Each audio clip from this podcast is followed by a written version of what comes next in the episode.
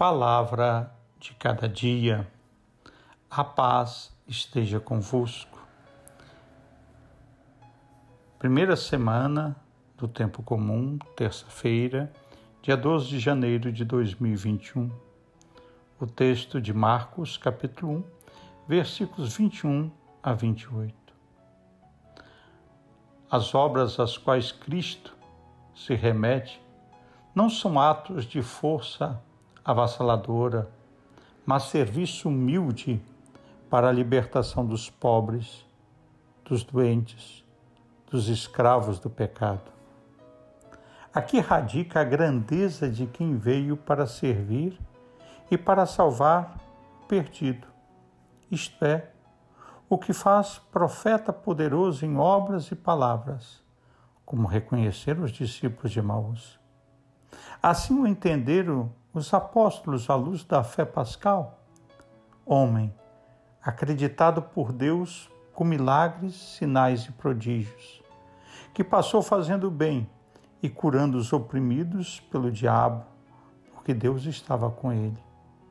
Quando apregoava o apóstolo Pedro, falta dizer que o estilo de Jesus deve ser o nosso modelo de ação. Bendizemos-te, Pai, porque Cristo Jesus, teu Filho, baseou a sua autoridade no carisma e não no poder, no serviço libertador e não na opressão.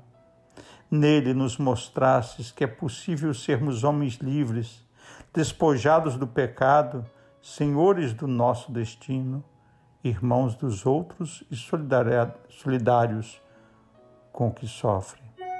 Ajuda-nos a continuar a sua missão libertadora do homem, possuído pelos demônios do ter, a sambarcar e consumir, do egoísmo e da soberba, da falta de solidariedade e do desamor.